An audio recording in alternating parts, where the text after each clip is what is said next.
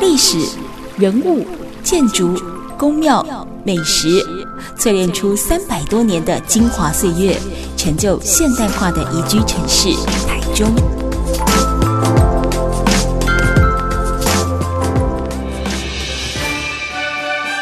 走进台中故事馆，处处有惊喜，句句有故事。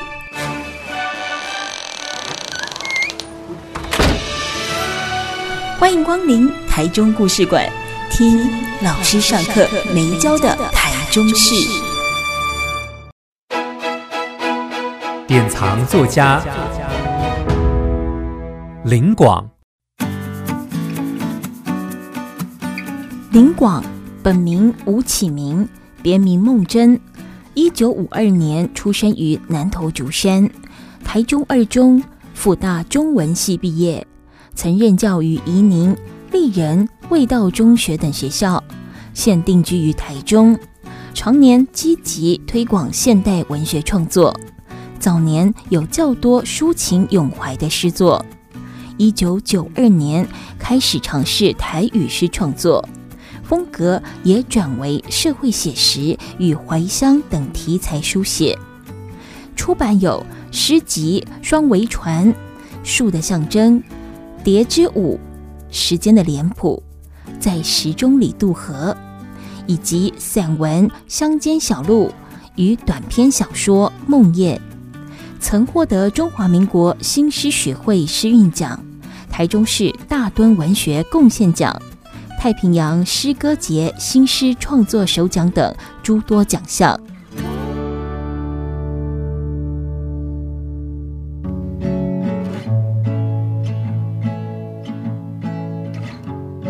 Super 九九点一大千电台台中故事馆，我是念慈，我是陆安秀。每个礼拜都会邀请一位作家来跟我们分享他的创作之路。那当然也可以让我们呢，从他们的分享、他们的故事当中呢，看见更多属于台中的美好。那么今天节目当中，我们访问到的是台中作家林广老师。刚才上一阶段我们提到说，呃，林广老师在这个文学创作的启蒙，当然是在高中时期开始。但不是在高中校园里面，呃，奠定他的文学创作的基础，反而是一个因缘际会哦，去参加了复兴文艺营，在那边呢认识了很棒的老师，那么深受启发。那当然也碰见呢很优秀的同学啊，呃，就是洪醒夫，相互交流学习。也奠定了林光老师的文学创作基础。老师，我相信这一段的历程呢，一定是让你深受感动，而且记忆深刻。那我很好奇，因为你后来也有蛮长一段时间从事教职哦。那像呃你在呃教书啦，好，或者说你可能有机会四处去演讲的时候，是不是也带着像过去你在复兴文艺营所感受到那种老师带领学生探索文学之美的这种心情跟态度来做教学的工作呢？我我最近在那个脸书上，我开了一个青春文学数位营，嗯嗯嗯，那是南投县文化局主办，然后我。我去当讲师，后来我就跟文化局就商量，就是我们把呃本来是南投地区的学生，对，就扩大扩大，嗯，中部四县市也可以参加了，嗯嗯嗯，啊，就是也有很多台中的学生，嗯，台中女中的也有，嗯嗯，啊，就去参加，然后我们透过数位学习教他散文跟诗，是，嗯嗯，啊，现在加入的有三十四个人。哦，三十四个人，然后我们就有三个老师，我们三个老师。每一篇文章，他一写出来，我们立刻要回应哦。哦，立刻回应哦，就是都是这样写出来。哦，线上教学的那个。对对对对，我们有一个专区，然后我们只能写一百五十个字。嗯嗯。因为散文一百五十个字哈，你的缺点全部都会暴露出来。嗯嗯。你的基本功就会打得很扎实。嗯。啊，很多人都喜欢写那个六七百字的。嗯。其实那个他勉强写到六七百字是没有用的，所以那一百五十个字里面。我们就告诉他，你哪里的措辞有问题，哪里的标点有问题，哪里的构想有问题，就很清楚的指导他。嗯。然后他就根据我们的指导去改写。嗯。嗯，他就改写过来，而我们再给他指导。嗯。啊，这些都是受到，因为我跟那些老师都感念那些老师，哇，因为呢没有没有后没有什么酬劳，这样子无私的无私的给我们的。开示啊，那我就承袭他这种他他们的精神哦，也希望去回馈这些学生身上，啊，所以就这样子在那里开班，在脸书，其实我也开了几个啊，专门义务的教人家写散文、教人家写诗的班呐，嗯嗯嗯，啊，就是这样了，因为因为想说啊，让他们走一条。比较正确的路了，嗯嗯啊，不要说在那盲盲写瞎练哈，嗯啊，其实有时候自己都已经走入歧途的都不知道，嗯嗯啊，我们才开办两个礼拜哦，而有些学生哦，哇，那种进步的幅度惊人啊，就跟你当年一样，那个惊人的惊人啊，因为他因为因为我有 po 告诉他简单的道理，简单的那个写作的原理，然后呃叫他们有很多的范例。然后，然后他们看了以后就自己去实做，这样子，嗯，啊，效果还还不错。所以你在看这些学生的作品的时候，你觉得他们品质怎样？就是现在年轻的孩子们在写这些作品，他们的基本功都不好。比如说，呃，那个措辞用字哈，嗯，呃，不精准，啊，然后标点不正确。所以问题会是出在对文字的感受，还是阅读的不够？呃，我我觉得阅读当然会有啦。哈，那当然就是说，可能所谓刚刚提到基本功，或者是你的。写了无够多吗？你就是嘿，当归来，你当然你读少，嗯嗯，啊读少当然的，那个年代会影响到你的无咧写嘛，嗯你要咧写哈，照理讲，有在写的人会有阅读的渴望，因为你你在写下去的时候，你就发现自己的不足，嗯嗯，哈，或者想要怎么样的扩展，摸不着边际，找不到方向，嗯，那你就哎看，你就要去跟。前辈学习，跟人哈资深呢，叫哎，人是安怎写？哎，对对对，啊，人的感悟有对归行？对对对，啊，所以这个都是这个年代关系，读跟写这样真的是切割不开来的。嗯嗯，陆老师讲的很对，啊，所以我们给他写那个一百五十字以内哈，哎，他们就可以。一天就可以写好几篇了，对，对，所以不是不是说很久才写一篇，练写机会变多了，对，密集。而且我们一百五十个字要完整的嘛，嗯，所以他就必须在一百五十个字完成一篇小文章，我把它称为伪散文，嗯，因为有微诗有微小说，但就我就创一个叫做伪散文，叫伪散文，他在伪散文来练基本功，嗯，光一百个字你写以后，嗯，你放大几千个百里都没问题啊，对。我现在教学策略就是，然后第二步，我我在第下一周我要教的是三百字了啊，嗯，它扩大一倍，嗯嗯，到一倍了，嗯啊，这样的话循序渐进，基本功就会好，因为我们会注重他写作的细节。对，刚刚除了读写以外，嗯，还还有一个问题就是说，学校的老师哈。不大教这一块，嗯，都教升学作文，嗯嗯嗯，一，他关注的是你升学怎样作文得高分，啊，一不关注讲啊，你的文学性有多少，嗯。啊，所以讲，诶，文章的好坏，学生很难得到现场现场真正的指点啊，对，这是这都是，而且那种。陆老师板黑百师入学的目的，嗯，就是要把文学带入校园嘛。对，哦，我觉得哦，这个精神，嗯，这种指标是很棒的。我我当时就觉得说，哇，这个是超有意义的，因为我深知哈，现在的一个学生学习的最大困境就是现场的学习里面哈，嗯，没有名师指点，嗯嗯，这是最大的困扰，没有文学的老师了，没有懂得文学的老师，所以他就会走那个偏锋。然后去背那个名言佳句哈啊，然后去背那些事事例啊哈啊，然后来引经据典写。但他不晓得他自己有问题，因为大家拢是安尼写，老师写安尼教，啊安尼写嘛得高分啊，这是重点。对，怕文所的人跟你们唔捌啦，啊怕文所的人因为价值观就是对文学的所谓的写作的认定，不是文学对写作认定，他们认定这样是好的，嗯嗯，所以就是在同样的一个。观念一个价值的系统里面是产生出来的。对啊，一块呢，一块是在校园里面会这个样。可是那个东西如果放在这样呃文学来看，啊，还得弄真的可能弄用很多套词啦，嗯，比较好八股的东西。真的就是这样。我我甲学生讲哈，讲你去看课本的作家啦，对，包括什么齐君啦、余光中啦、哈啊司马中原啦、哈啊啊是讲大家作作家赶快。教科书里面出现的有没有哪一位作家在那引经据典？然后啊，规规篇文章拢咧引用别人的，啊，拢无写家己。嗯嗯，所以讲无可能嘛。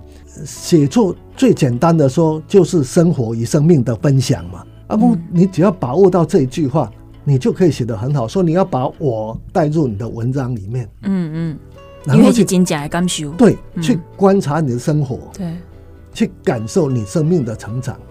你作这物件都会使写啦，嗯啊，你写了不好，不要紧，你都去写，你一直写，啊，我一直给你看，啊，看着你成长嘛。你俩一开始都是要背一寡家言名句啦，然后啊去套用，迄拢是无可能。我。对于大考中心公布的一篇范文啊，嗯，然后伊都是拢用迄套用的方式，嗯，然后德蕾莎修女，嗯嗯，哦，讲过什么话，然后给他引申发挥，好 啊，然后啊，齐君他读齐君的啊，呃，某一篇文章里书里面某篇文章他怎样怎样，嗯嗯，规篇文章叫做温暖的心，拢是别人下，拢是别人的，拢无一家的。真正的温暖的心呐、啊，嗯、而且公益看到别人的所作所为，嗯嗯，触发的温暖的心呐、啊，对、嗯。所以我用这篇文章做例子，然后说明写文章不要这样写。嗯嗯，你得先对生活有感受，出那就是技术的问题啊。你是连连家你也晓，连家你出塞。对对，算文没下西边写了后是出困难。嗯嗯嗯。所以讲，请问陆老师。也是写了后，也算我们写了就好呀。嗯啊，所以讲，呃，余光中老师，伊曾经说，散文是作家的身份证。哦，这句话我印象最深刻。嗯，一来味道演讲啊，伊就讲，嗯，你不要写散散文啊，你要写诗，就困难的。嗯嗯，就困难，就对文字的感受跟控制能力，你给信息不高。对，嗯嗯，不够精精准了。嗯嗯，不够精炼。因为诗是更加精炼的文字，但是。精炼不在是因为你的字少，它精炼，对对不对？你是从完整意念的情，完整意念情感的表达，可以更精炼，对。哈，可以提炼出来。啊，所以你计算，你像我刚才讲说，你没有东西可以提炼的，对，嗯，你没有去芜存菁，还跟这个篇幅的长短没有绝对的关系了，对不对？哎，嗯嗯嗯，所以我学生拢用用写文学作品的一款写法来写大考的作文。我有一篇是理性分析，还是另外还是思考，另外一篇感性的感性的作品啊。然后我好像东西用用文学的方式去，但是他得的分数也不错啊。嗯我我底下南投县红明中学一起觉得偏乡的学学校实验学校，啊，因为实验学校叫我去好教阅读与写作嘛，我跟他教阅读与写作呢，一礼拜上一节课呢。嗯，底下我就用这套改教，用微散文开始教。嗯，啊你。只要因大学的时候，因为作文的平均水准啊，不会比那些什么台中一中、台中女中差。嗯，因为写作的分数啊，嗯嗯嗯，有累积了。嘿，对，所以就蛮蛮高分的，因为因为等地蛮高的。嗯嗯嗯嗯，所以讲全班的平均值哦，差不多十三了。嗯嗯嗯，十三分哦，啊，满分是十五分哦，满分十五分哦。哦嘿，对吧？嗯，真厉害。嘿，对吧？啊，所以讲。一些定义是那年的十三分是全国的均分来的高标高标高标高标了，嗯嗯，高标以上了，嗯，一一也也高标跟跟顶顶标是同同样的都十三嘛，对，哎，嗯嗯，反正顶标是十三点四啊，嗯，差不多啊，一条十三点一，差不了多少，都都是十三了，嗯嗯，他说说你看表示说你不需要。用那个套用的方式，也可以把孩子写作写作能力提提起来啊。嗯嗯。啊，所以所以我都感觉讲，呃，第一个学生实验哈是有成功的了。嗯嗯啊。那今天这部当中访问到的是台中作家林光老师哦。那后节阶段等来再继续请林光老师来跟我们分享他的作品。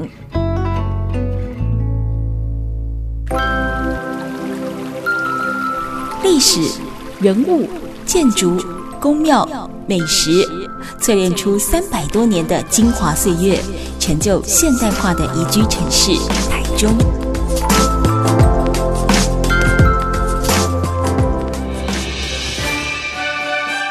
走进台中故事馆，处处有惊喜，句句有故事。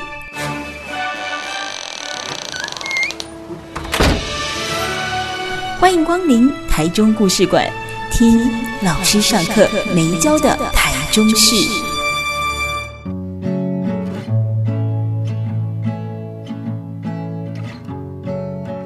台中故事馆，我是念慈，是陆环秀。好，我们今天节目现场呢，还有台中作家林广老师。哎，老师，我头多要北给咖喱檬列在病名是安诺来？因为每个人取 我们讲取艺名啊，取笔名，一定会有他一个象征意义，并恭喜跟偶像致敬啊，是讲我自己想要成为怎么样的人？阿拉利嘞，哇吼！因为我迄阵第一本册吼是用本名出的，嗯，叫做双尾船，嗯嗯嗯，啊双尾船，因为伊毋是用用我的本名出的，所以讲我第一本书我拢讲这本。哦，因为以林广这个名字出发，对对对对。然后因为林广林的树林嘛，广的广大嘛，对。啊，我的向往像树林一般的广大，因为阮阮德山吼拢是拢是定定拿，拢定拿。啊，所以讲我迄顶啊同样一大片的。吼，我我的遮广阔的好啊，啊迄阵。因为喜欢杨牧的诗嘛，啊，杨牧的诗里头有一句啊，我不是果园，我是莽林，嗯，我不是湖泊，我是城建的巨阳，哦，莽林，哇，哦，这种这种境界，所以我我就灵机一动，我就讲叫林广啊，啊，莽林嘛，林广，就是就开阔那种感觉的对啊。啊，毋过老师你头有讲到讲，以林广这类苗所出版的头一本册，就是树的象征嘛，对不对？它有什么样的意象？因为比如讲咱近景我们有好猛贵，譬如讲李长青老师，伊就对落叶就有 feel，就有感觉，所以咧，刚才落叶一片叶啊，下个啊，就这种的这姿态，哦，就出了一本落叶集。啊，你是对球啊，还是讲哎有什么特别尴尬？还是说你把这个投射到什么印象上面去？其实吼，周梦蝶老师有写过一首诗叫做《树》，嗯嗯，著名一首诗叫做《树》。是，啊，一首树哈，是对种子埋在地底下，然后发芽，然后开枝展叶，嗯，开花的过程来写一棵树。嗯嗯，他是借那棵树，它表面上都是写树，嗯，其实写下生命的成长，是写艺术的成长。嗯，我们在里面就可以看到。他追求诗的艺术的那种意境的的攀升，嗯，这样一直一路上的成长，嗯。嗯，所以这首诗给我印象很深刻，嗯嗯嗯。我第一遍写诗评都是下周梦蝶老师的诗，哦，啊，因为这首诗我印象最深刻，所以讲吼，我都提供老师的树。在我的心目中，它已经不是一棵树了，嗯，它已经变成一种象征，嗯，所以说，我真内心都隐隐约约有这个想法，嗯，以后我要出一本书籍，叫做《树的象征》，就是一个精神指标的感觉，就是，哎，迄阵，迄阵要不会，迄阵要得读大学，嗯，我我接触周梦的老师啊，哦，啊，因为我有当下因为接触他嘛，对，然后有时候我就会问他一些他的诗的。啊，问题，嗯，啊，他有时候会回答我，嗯，啊，有时候他会让我自己想，哦，哎，嗯，因为他不愿意我太受他的局限，嗯，太受他想法的局限，嗯嗯，啊，在我的心目中，树跟诗。它有一点谐音呐，嗯嗯嗯，所以树的象征其实也代表一种诗的象征，嗯，这样子，啊，从这些啊，其实我记得对，现在有树的，只有树的象征，其他的很少提到树了，嗯嗯啊，所以它其实是诗的象征，诗的象征。林广老师写的很多诗评了，对，你也可以写诗评的有什么因缘不？叫李广你是为创作出发嘛，哈，哎，可是后来他在诗评发展写了那么多，这。当然也有一些诗人是这个样，但是 不多啦。就是说，哎，让他既创作又写评论的哈。当然在诗坛上有一些人，但是像他林管老师这些这种比较少一点。因因为我我也喜欢看评论啊，嗯嗯，我蛮爱看爱评论啊。看评论的时候，我我看到一挂新诗的赏析哈，那种尴尬，我他没办法烧到我的痒处 啊。改一下，哎，就我我能不能写一些比较浅的？嗯，能够让年轻朋友哈啊能够懂，看一些哈，卖下姐新诗的术语啦，嗯嗯啊，然后他就可以读懂一首诗，对，爱上一首诗，嗯嗯。啊呢啊，把那个诗用浅显的方式，给我们相当中足浅的了，用浅显的方式来诠释出来，嗯，所以你写诗评先，跟你开始的开始的教册啊，是其实是在之之前教书之前就开始写诗，教书以后。哦以后才开始写，所以跟你的教书哈。行为有关嘛？你讲你你老师嘛？哎，啊，你大部分刚面对对象的学生，啊，要那个学生启蒙哈，文学的启蒙，哦，来亲近诗，所以大概是从这个出发，所以你的诗评哈，刚无共款嘛。嗯啊，伫大学时嘛有写诗评，但是写读诗杂记啊，我写读诗杂记，我读读读这些诗有什么感触啊？有啥我改写起啊，拢是写都市杂记，写作者都市杂记啊，还是疯狂看作者诗集的，你知道？啊，感谢我有些都市杂记。保留啊最原始的想法，想法，嗯，然后那些我后来在写诗评的时候，我都有用到。但是因为又教学生啊，我来发现讲用这个方式，学生听无，嗯，我也够改改变，嗯，我也够改变，和学生拢听无啊。陆老师讲了无唔对，因为教学的现场让我。想去做这件事，这是一个很重要的一个推动力量。因为学生直接的反应，你得怎样讲？不一定是列作品啊，就是讲在改规定当中，学生听懂，他才有办法去延续、去创作、去生出自己的东西嘛。对，嗯嗯。啊，我嘛把叫陆寒秋老师去欧洲啊，得一些小诗，你知道？然后我我写了差不多七八首有。后来大概扩充到十首，嗯嗯，然后我的就给有很多学生，他们毕业以后都会跟我联络，嗯嗯，然后我都会把这些东西寄给他们看，嗯嗯，寄给他们，他们就会去用赖去去去传。然后前几天有一个学生说：“哎，老师，我读你陆寒秋老师的诗，我去欧洲。”玩了一趟回来了，他躺夜戏，然后去欧洲，然后去现场。去印证，因为他们我跟他们介绍他的诗集，嘛，所以他们有去买来看。啊，然后他们去欧洲的时候就带一本书，旅游指南的概念，现场看。对，嗯嗯嗯，这也是另类的文学地址，对对对对。这个我讲了一个小故事。嗯，我我们家底下就是那种家家教，安亲安亲安亲安亲班，对安亲班的班主任，就他有一年休假嘛，要去要去威尼斯啊。他要出发的前天晚上想啊，这个陆文秀老师有出过一本哈，嗯，写写意大利的书啦，那里面当然有一部分的威尼斯，所以他要去意大利嘛。想哎，明天要出发，所以把那本书，那去年买的，嗯嗯，就是拿来看，你看一看啊，然后就去了，就去呢，发现说他们的导游居然是在我那本书的里面的一张照片里面。的，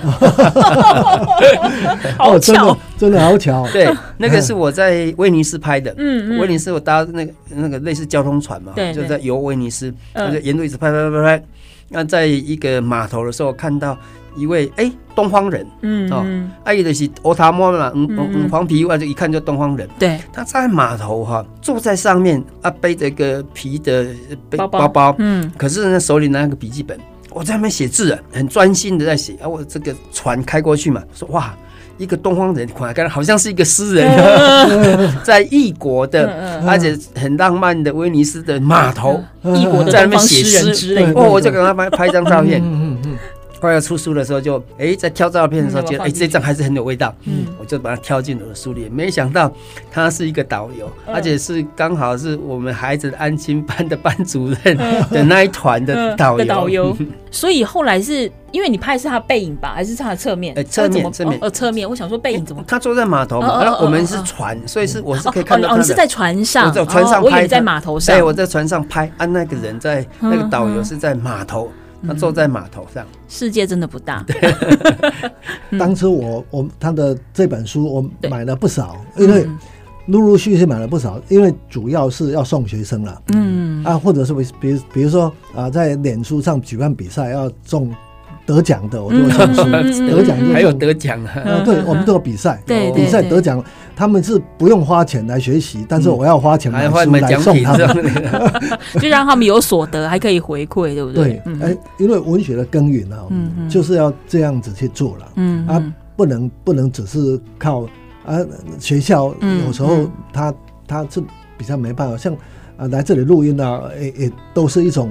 有影响的，嗯嗯嗯嗯，对。老师，我想请问一下你的作品啊，我我稍微看过资料，一开始的时候大概是以华语诗的创作为主，对不对？那你后来慢慢的有调向往台语诗的方向去做发展，为什么会有这样的转变？那时候，嗯，就是想说，因为有一些读了一些台语诗啊，嗯，啊，就想说我自己也能不能写出也是台语，对呀，那样有味道的诗，因为台语诗的味道就跟。华语是不一样，不一样，嗯嗯，因为那种物那种会靠哈，那读起来的时候那种感觉，所以我那时候就做了一个实验，就我把同一个题材，对，用华语跟母语，嗯。啊，就台语哈，对，来两种语言来写看看，啊，结果我发现那味道是不一样的，嗯嗯嗯，完全不一样。嗯。嗯，我不是翻译哦，嗯，我就是用两两两种语言。来写这样子啊，嗯。啊，那时候我就一口气就写了差不多十首，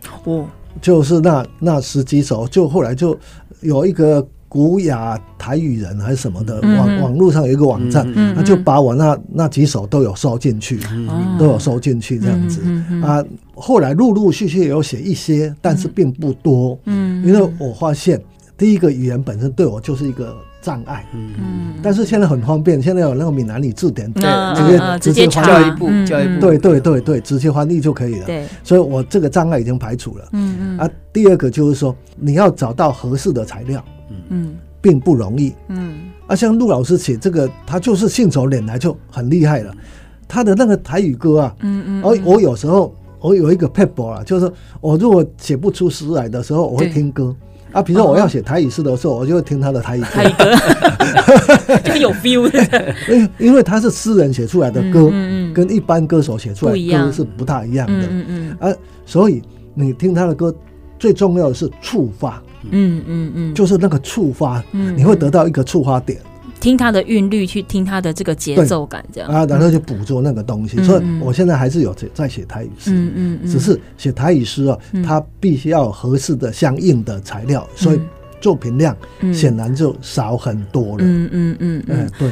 好，台中故事馆，我们今天访问到的是很可爱又很谦虚哦的林广老师。这个阶段跟我们分享的是他以林广为名所发表的第一本作品，叫做《树的姿态》。那也跟我们分享了，除了华语诗之外呢，他也不断在累积台语诗的作品。那么老师还有很多精彩的作品，还有书籍，待会下个阶段回来继续分享。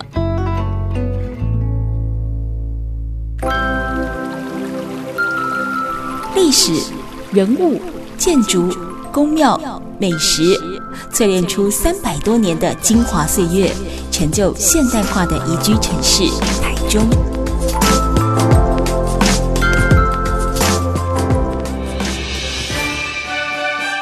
走进台中故事馆，处处有惊喜，句句有故事。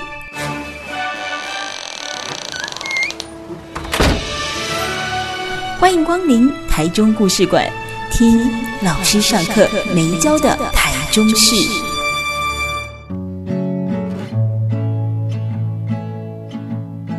台中故事馆，我是念慈。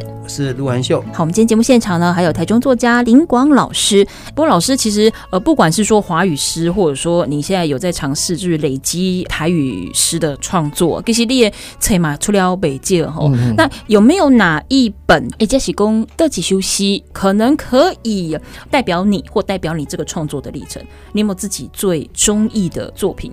我先讲，我去年出了一本书，嗯嗯，在陆环陆老师那边有，嗯嗯。叫做透明流动的永恒。嗯嗯嗯。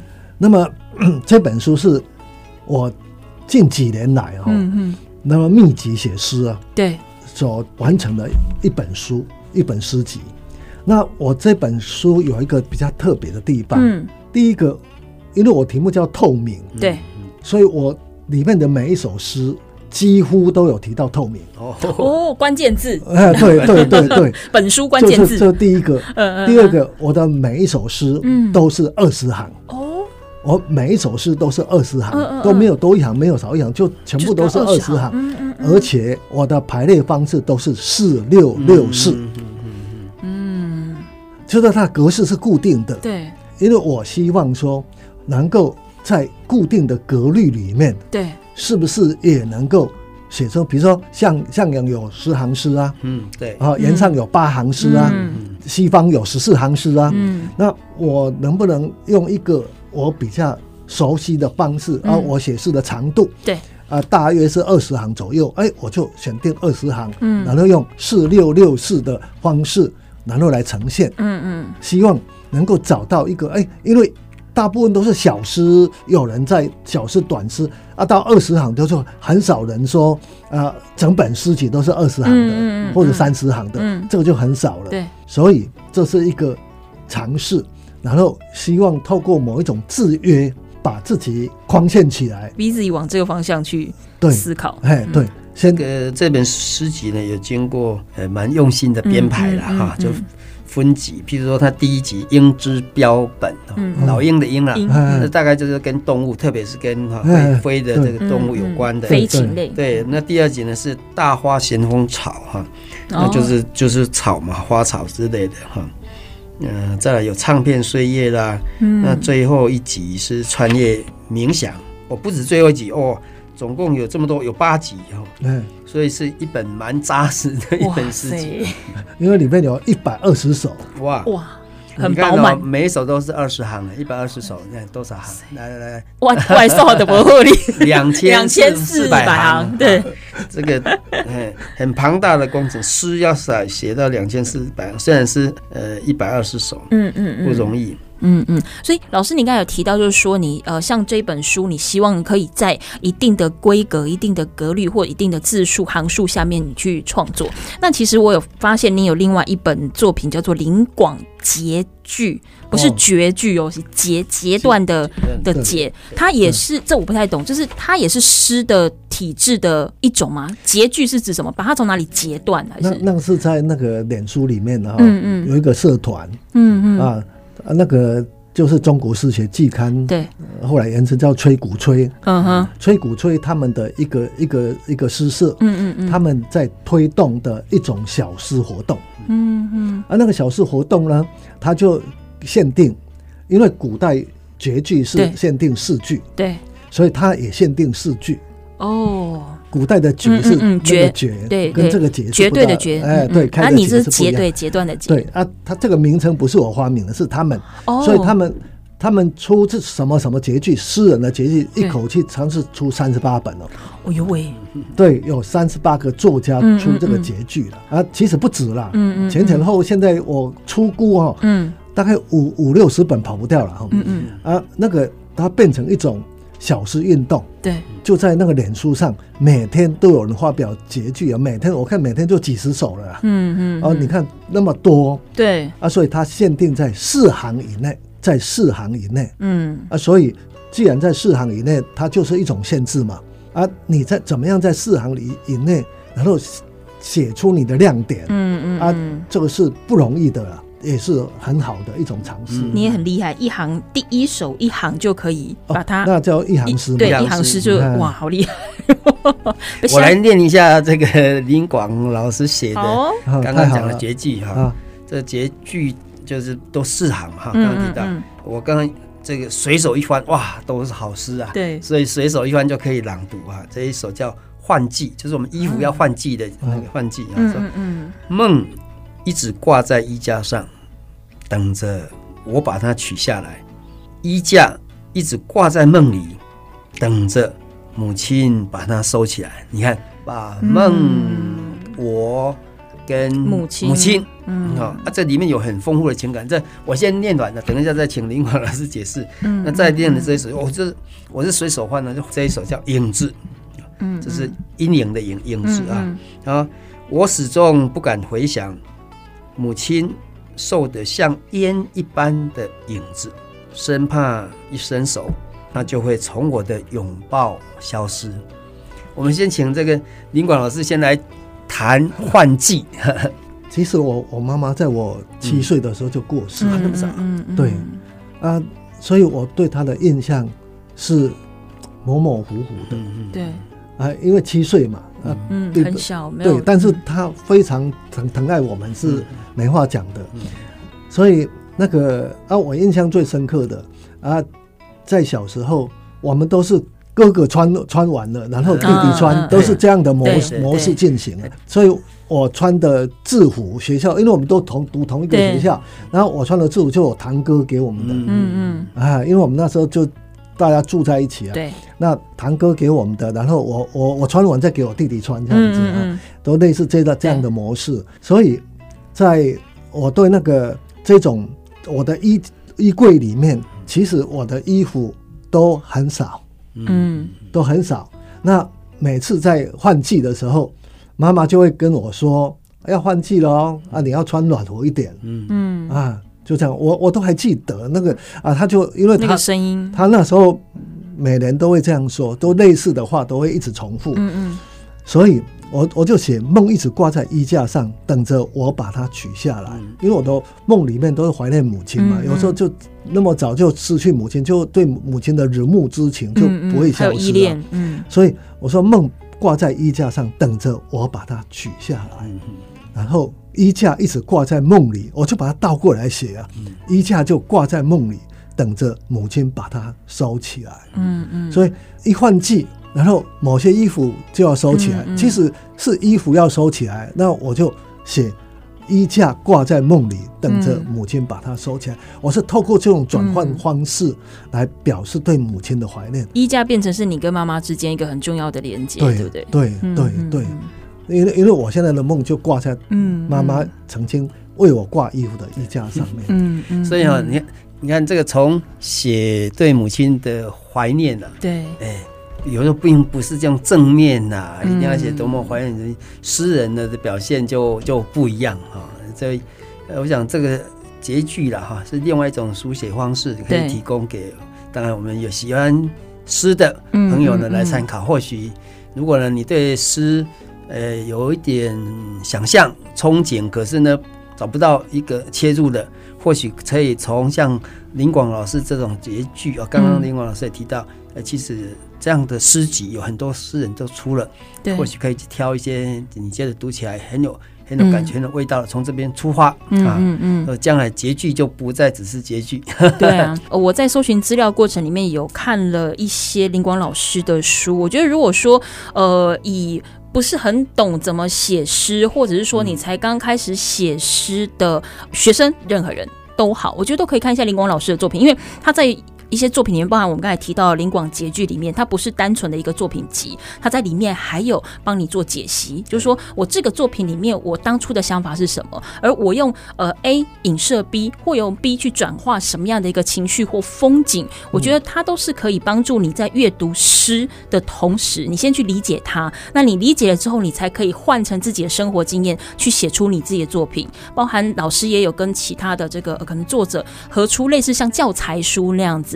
我觉得可以按图索骥，你几题几题给他下哦，啊你一本给他下料，一本给他夸料，反正公你对不要说会写，但至少你会看，你看得懂，觉得它不难，你才有办法进入到诗的世界里面去。哦，好，我们今天也非常感谢林光老师接受我们的访问哦，谢谢老师，谢谢谢谢谢谢谢谢两位。